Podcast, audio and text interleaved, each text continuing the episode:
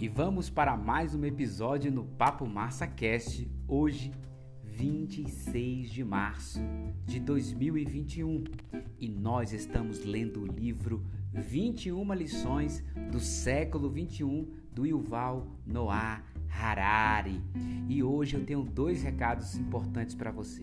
Primeiro, que essa semana é feriado em São Paulo isso significa que eu não estou trabalhando nenhum dia dessa semana, então vamos ter episódio todos os dias e acelerar o término do livro 21 lições do século 21, consequentemente, também terminando a quinta temporada do Papo Massa Cast. E aí eu quero começar a sexta temporada, com certeza, ali para celebrar é, um ano de Papo Massa Cast que se completa no dia, 1 de, no dia 11 de abril, perdão, no dia 11 de abril completa um ano do Papo Massa Cast. E outra notícia importante, assim, que para mim é motivo sempre de grande alegria, é que entrou mais um país na lista. E esse país foi citado bastante por Yuval aqui nos últimos episódios, porque inclusive Yuval é natural de lá.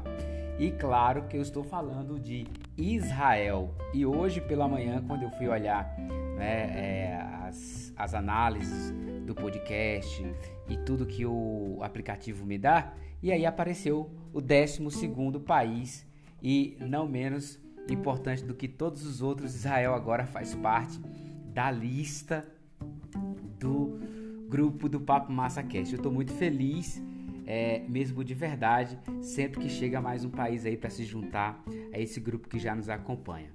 É, vamos lá, vamos para o episódio Justiça, que é a lição de número 16, lição Justiça, que tem por título Nosso senso de injustiça pode estar, perdão, nosso senso de justiça pode estar desatualizado. E é isso que a gente vai aqui falar no dia de hoje. É um episódio, é um capítulo pequeno, é uma lição pequena, então quer dizer que vai ser único também esse episódio, tá bom? E amanhã a gente já vai para o 17 e assim sucessivamente até o dia 4 de abril eu vou estar aí é, publicando todos os dias. Vamos para a leitura? Vamos deixar de conversa? Simbora!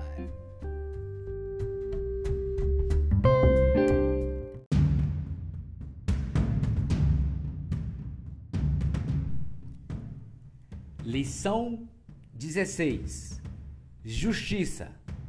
Nosso senso de justiça pode estar desatualizado. Como todos os nossos outros sensos, nosso senso de justiça tem antigas raízes evolutivas. A moralidade humana foi moldada no decurso, no decurso de milhões de anos de evolução, adaptada para lidar com dilemas sociais e éticos que surgiram na vida de pequenos bandos de caçadores-coletores. Se eu saísse para caçar com você e matasse um veado e você não pegasse nada, eu deveria compartilhar meu butim com você? Se você fosse colher cogumelos e voltasse com um cesto cheio, o fato de eu ser mais forte que você permite que eu pegue todos esses cogumelos para mim? E se eu souber que você está tramando me matar? Tudo bem se eu agir pré-inventivamente e cortar sua garganta na escuridão da noite? À primeira vista, as coisas não mudaram muito desde que deixamos as savanas africanas e fomos para a selva urbana. Poderíamos pensar que as questões que enfrentamos hoje, a guerra civil na Síria, a desigualdade global, o aquecimento global, são só as mesmas antigas questões em grande escala. Mas isso é uma ilusão. O tamanho importa, e do ponto de vista da justiça, como de muitos outros pontos de vista, é difícil dizer que estamos é, adaptados ao mundo no qual vivemos. O problema não é de valores. Sejam seculares ou religiosos, os cidadãos, os cidadãos, perdão, do século 21 tem muitos valores. O problema é implantar ou implementar esses valores no mundo global complexo. É tudo culpa dos números. O senso de justiça dos nossos ancestrais era estruturado para lidar com dilemas relativos à vida de algumas dezenas de pessoas em poucas dezenas de quilômetros quadrados. Quando tentamos compreender relações entre milhões de pessoas em continentes inteiros, nosso senso moral fica assoberbado. Assoberbado, perdão. A justiça exige não apenas um conjunto de valores abstratos, mas também uma compreensão das relações concretas de causa e efeito. Se você coletou cogumelos para alimentar seus filhos e eu tiro de você à força o cesto de cogumelos, o que quer dizer que todo esse esforço foi em vão e seus filhos irão dormir com fome? Isso é injusto. É fácil perceber isso, porque é fácil ver as relações de causa e efeito. Infelizmente, uma característica inerente ao nosso mundo global moderno é que as relações causais são ramificadas e complexas. Eu posso estar vivendo pacificamente em minha casa, nunca ter levantado um dedo contra ninguém e ainda assim, de acordo com ativistas da esquerda, ser um conivente de soldados israelenses e colonos na Cisjordânia. De acordo com os socialistas, minha vida confortável baseia-se no labor de crianças em locais de trabalho sombrios e degradados. Os defensores do bem-estar dos animais lembram-me que minha vida está entrelaçada com um dos mais pavorosos crimes na história: a subjugação de bilhões de animais de criação a um regime brutal de exploração. Posso realmente ser culpado por tudo isso? Não é fácil dizer. Como dependo para existir de uma espantosa rede de laços econômicos e políticos, e como as conexões causais globais são tão intrincadas, é difícil responder a até mais simples perguntas, como de onde vem meu almoço? Quem fez os sapatos que estou calçando? E o que meu fundo de pensão está fazendo com meu dinheiro?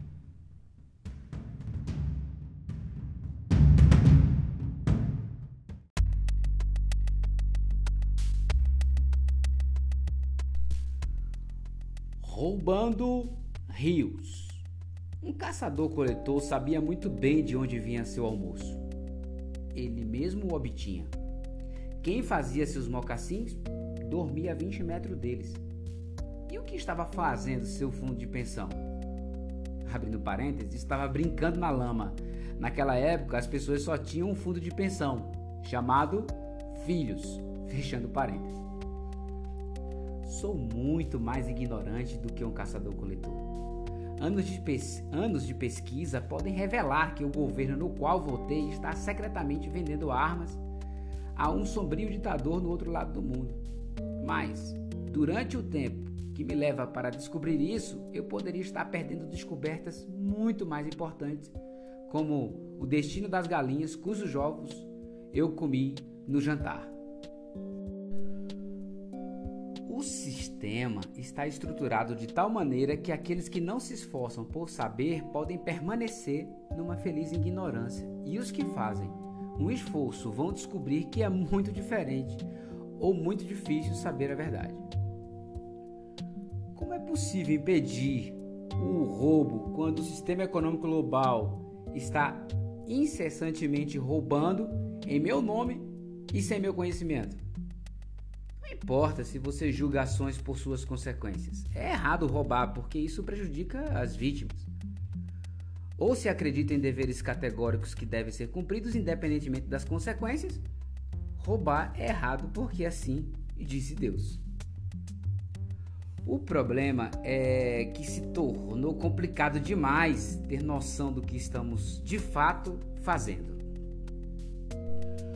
O mandamento de não roubar foi formulado numa época na qual roubo significava tomar com suas próprias mãos algo que não lhe pertence. Mas hoje roubo remete a cenários completamente diferentes. Suponha que eu invista 10 mil dólares em ações de uma grande empresa petroquímica que me provê um retorno anual de 5% de meu investimento.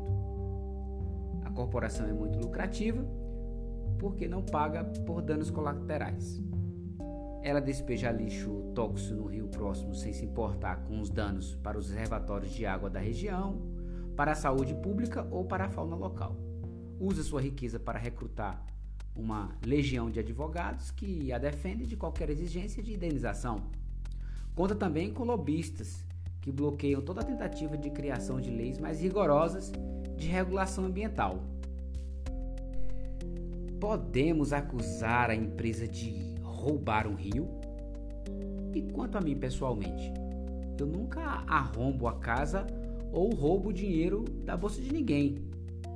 Não tenho conhecimento de como essa corporação específica está gerando seus lucros.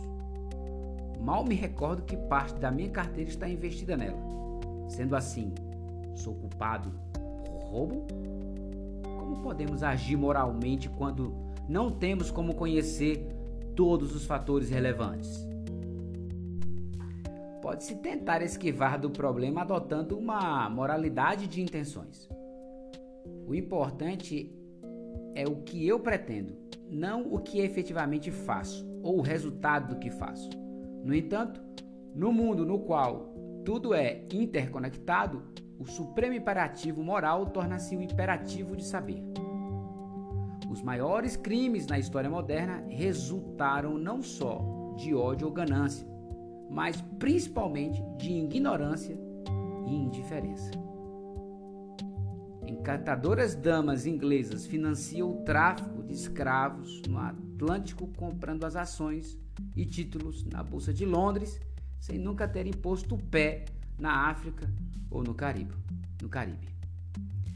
Elas depois adoçavam o chá das quatro com cubos de açúcar brancos como a neve, produzidos em plantações infernais, sobre as quais elas nada sabiam. Na Alemanha, no fim da década de 1930, o gerente de, de um posto de correio local poderia ser um cidadão íntegro, cuidando do bem-estar de seus funcionários e ajudando pessoalmente pessoas angustiadas a encontrar seus pacotes desaparecidos. Era sempre o primeiro a chegar ao trabalho e o último a sair. E, mesmo quando havia tempestades de neve, assegurava-se de que a correspondência chegasse no horário. Mas, infelizmente, sua eficiente e hospitaleira agência de correios era uma célula vital no sistema nervoso do Estado nazista. Estava distribuindo propaganda racista, ordens de recrutamento para a Wehrmacht, e drásticas instruções para a sede local da SS. Algo está errado quando as intenções de quem não faz um esforço sincero para saber. Mas o que pode ser considerado um esforço sincero para saber? Deveriam os chefes dos correios em cada país abrir correspondências que estão entregando e se demitirem ou se revoltarem se descobrirem propaganda do governo? É fácil olhar retrospectivamente para a Alemanha nazista de década de 1930 com absoluta certeza moral, porque sabemos aonde chegou essa corrente de causas e efeitos. Mas sem a vantagem da visão retrospectiva, a certeza moral pode estar fora do nosso alcance. A verdade amarga é que o mundo ficou complicado demais para o nosso cérebro de caçadores-coletores. A maior parte das injustiças no mundo contemporâneo resultam de vieses estruturais em grande escala e não de preconceitos individuais. O nosso cérebro de caçadores-coletores não evoluiu a ponto de, de detectar vieses estruturais. Somos cúmplices de pelo menos alguns desses vieses e simplesmente não temos tempo nem energia para descobrir todos eles. O processo de escrever este livro me ensinou essa lição no nível pessoal. Quando discuto questões globais, estou sempre correndo perigo de privilegiar o ponto de vista da elite global em relação aos vários grupos desfavorecidos. A elite global comanda a conversa, assim é impossível ignorar suas opiniões. Grupos desfavorecidos, em contraste, são rotineiramente silenciados e assim fica fácil se esquecer deles, não por malícia deliberada, mas por pura ignorância. Por exemplo, não sei absolutamente nada sobre as opiniões e os problemas específicos e singulares dos aborígenes, dos aborígenes da Tasmânia. Na verdade, sei tão pouco sobre eles que num livro anterior presumi que os aborígenes da Tasmânia não existem mais, porque foram todos aniquilados por colonizadores europeus. Na verdade, existem hoje milhares de pessoas vivas cujos ancestrais remontam à população aborígene da Tasmânia e que enfrentam muitos problemas que lhes são únicos, um dos quais é que sua própria existência é frequentemente negada, até mesmo por estudiosos instruídos. Mesmo que você pertença a um grupo desfavorecido e tenha em primeira mão uma compreensão de seus pontos de vista, isso não significa que você compreende o ponto de vista de todos os outros grupos semelhantes. Pois cada grupo e subgrupo estão diante de diferentes emaranhados de fragilidades, tratamentos desiguais, insultos codificados e discriminação institucional. Um homem afro-americano com 30 anos de idade tem uma experiência de 30 anos de, do que significa ser um homem afro-americano. Mas não tem experiência do que é ser uma mulher afro-americana, uma cigana búlgara, búlgara ou uma russa cega ou uma lésbica chinesa. Enquanto crescia, esse homem afro-americano era repetidamente detido e revistado pela polícia sem motivo aparente. Algo pela qual a lésbica chinesa nunca teve de passar. Em contraste, ter nascido numa família afro-americana, numa vizinhança afro-americana, significa que ele esteve cercado de pessoas como ele, que lhe ensinaram o que precisava saber para poder sobreviver e evoluir como um afro-americano. A lésbica chinesa não nasceu numa família lésbica numa vizinhança lésbica. E talvez não tenha ninguém no mundo que lhe desse lições básicas. Daí que crescer como negro em Baltimore dificilmente faz com que seja fácil compreender a luta de crescer como lésbica em Hangzhou. Em épocas mais antigas isso tinha menos importância, porque você não sentia, não se sentia responsável pelas dificuldades de gente que vivia do outro lado do mundo. Em geral, fazer um esforço para simpatizar com seus vizinhos menos afortunados já era suficiente. Mas hoje, os grandes debates globais sobre coisas como mudança climática e inteligência artificial têm impacto sobre todos, seja na Tasmânia, em Hangzhou ou em Baltimore. Por isso, temos de levar em conta todos os pontos de vista. Porém, como fazer isso? como compreender a rede de relações entre milhares de grupos que se intersectam por todo o mundo.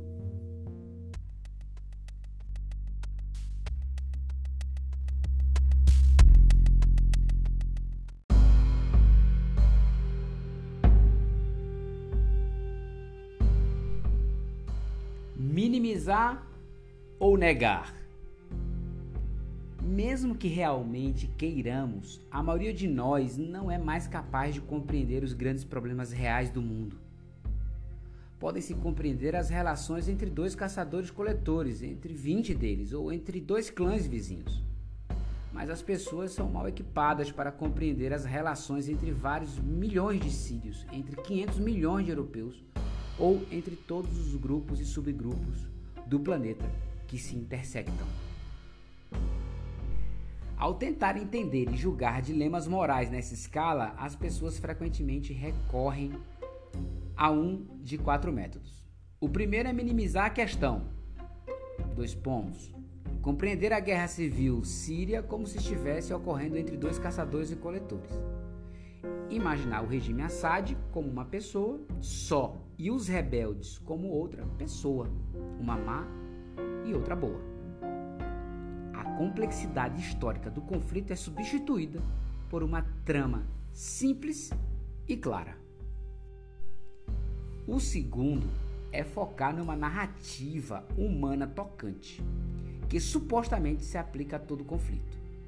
Quando você tenta explicar às pessoas a verdadeira complexidade do conflito por meio de estatísticas e dados precisos, você as perde.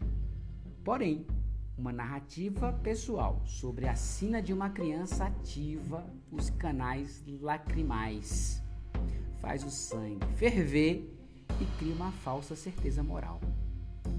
Isso é algo que muitas instituições de caridade compreenderam durante muito tempo.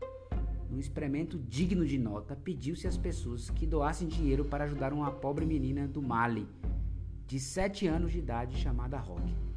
Muitos se comoveram com sua história e abriram corações e bolsos. Contudo, quando além da história pessoal de Rock, os pesquisadores também apresentaram estatísticas sobre o problema mais amplo da pobreza na África, os respondentes ficaram menos dispostos a ajudar. Em outro estudo, pediram-se doações para ajudar ou uma criança doente ou oito crianças doentes. As pessoas deram mais dinheiro à criança única do que ao grupo de oito. O terceiro método para lidar com dilemas morais em grande escala é tecer teorias de conspiração. Entender como funciona a economia global e se esse funcionamento é bom ou ruim, é complicado demais. É muito mais fácil imaginar que 20 multibilionários estão puxando as cordinhas nos bastidores, controlando a mídia e fomentando guerras para enriquecer. Quase sempre essa é uma fantasia sem fundamento. O mundo contemporâneo é muito complexo, não só para o nosso senso de justiça, mas também para nossas capacidades gerenciais. Ninguém, inclusive os multibilionários, a CIA, os maçons e os sábios de Sion, compreende realmente o que está acontecendo no mundo. Assim, ninguém é capaz de puxar as cordinhas. Esses três métodos tentam negar a verdadeira complexidade do mundo. O quarto e último método é criar um dogma, depositar nossa fé em alguma teoria instituição ou liderança supostamente onisciente e segui-la para onde nos levar. Dogmas religiosos e ideológicos ainda são atraentes em nossa era científica, justamente porque nos oferece um ponto seguro para a frustrante complexidade da realidade. Como já observado, movimentos seculares não estão livres desse perigo. Mesmo se você começar com uma rejeição de todos os dogmas religiosos e com um firme comprometimento com a verdade científica, cedo ou tarde a complexidade da realidade torna-se tão acabrunhante que se é levada a conceber uma doutrina que não seria questionada. Ainda que tal doutrina possa prover as pessoas de conforto intelectual e certeza moral, é discutível que ela possa prover justiça. O que deveríamos fazer então? Deveríamos adotar o dogma liberal e confiar no agregado de leitores e clientes individuais? Ou talvez devêssemos rejeitar a abordagem individualista e, como muitas culturas anteriores na história, empoderar comunidades que adquiram um senso do mundo juntas. Uma solução assim, no entanto, só nos tira da frigideira da ignorância individual para nos jogar na fogueira do enviesado pensamento de grupo. Bandos de caçadores-coletores, comunidades rurais e até mesmo bairros urbanos podiam pensar juntos sobre os problemas em comum que enfrentam. Mas hoje temos problemas globais sem ter uma comunidade global, nem o Facebook nem o nacionalismo ou a religião estão próximos de criar essa comunidade. Todas as tribos humanas existentes estão empenhadas em fazer avançar seus interesses particulares e não compreender a verdade global. Nem americanos, nem chineses, muçulmanos ou hindus constituem a comunidade global. E assim, sua interpretação da realidade dificilmente será confiável. Deveríamos então desistir e declarar que a busca humana por entender a verdade e encontrar justiça fracassou? Entramos oficialmente na era da pós-verdade?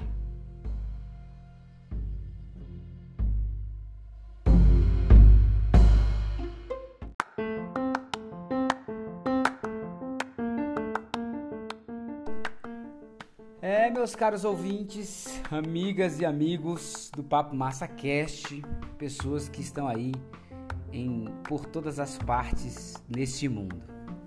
Falar de justiça é muito complicado. Aqui no Brasil vivemos momentos difíceis na nossa política, nesse momento tão doloroso que estamos vivendo dessa pandemia que já se passou aí ou já se completou um ano e nós é, estamos assistindo o bate-cabeça das autoridades, dos poderes e nos questionamos muito sobre essa questão de que se está existindo justiça, inclusive nesse momento em que vivemos. Eu já cheguei até a ver uma frase de efeito é, ou um texto de, de efeito aí de reflexão nas redes sociais que fala que nós não estamos no mesmo barco, né? Que é uma ilusão achar que todos estão no mesmo barco nesse momento.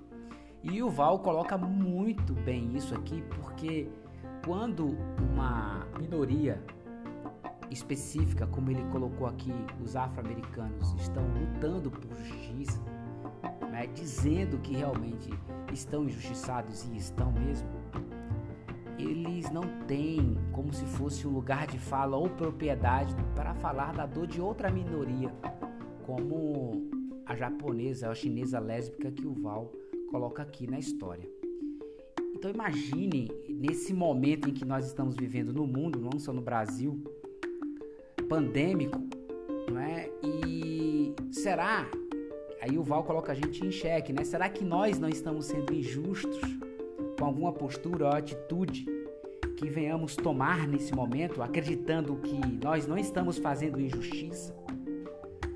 Então, ele coloca aqui, por exemplo, se você consome algo de alguém ou você compra algo de uma empresa, você não sabe né, quais são as ações dessa empresa muitas vezes por trás da produção daquele produto.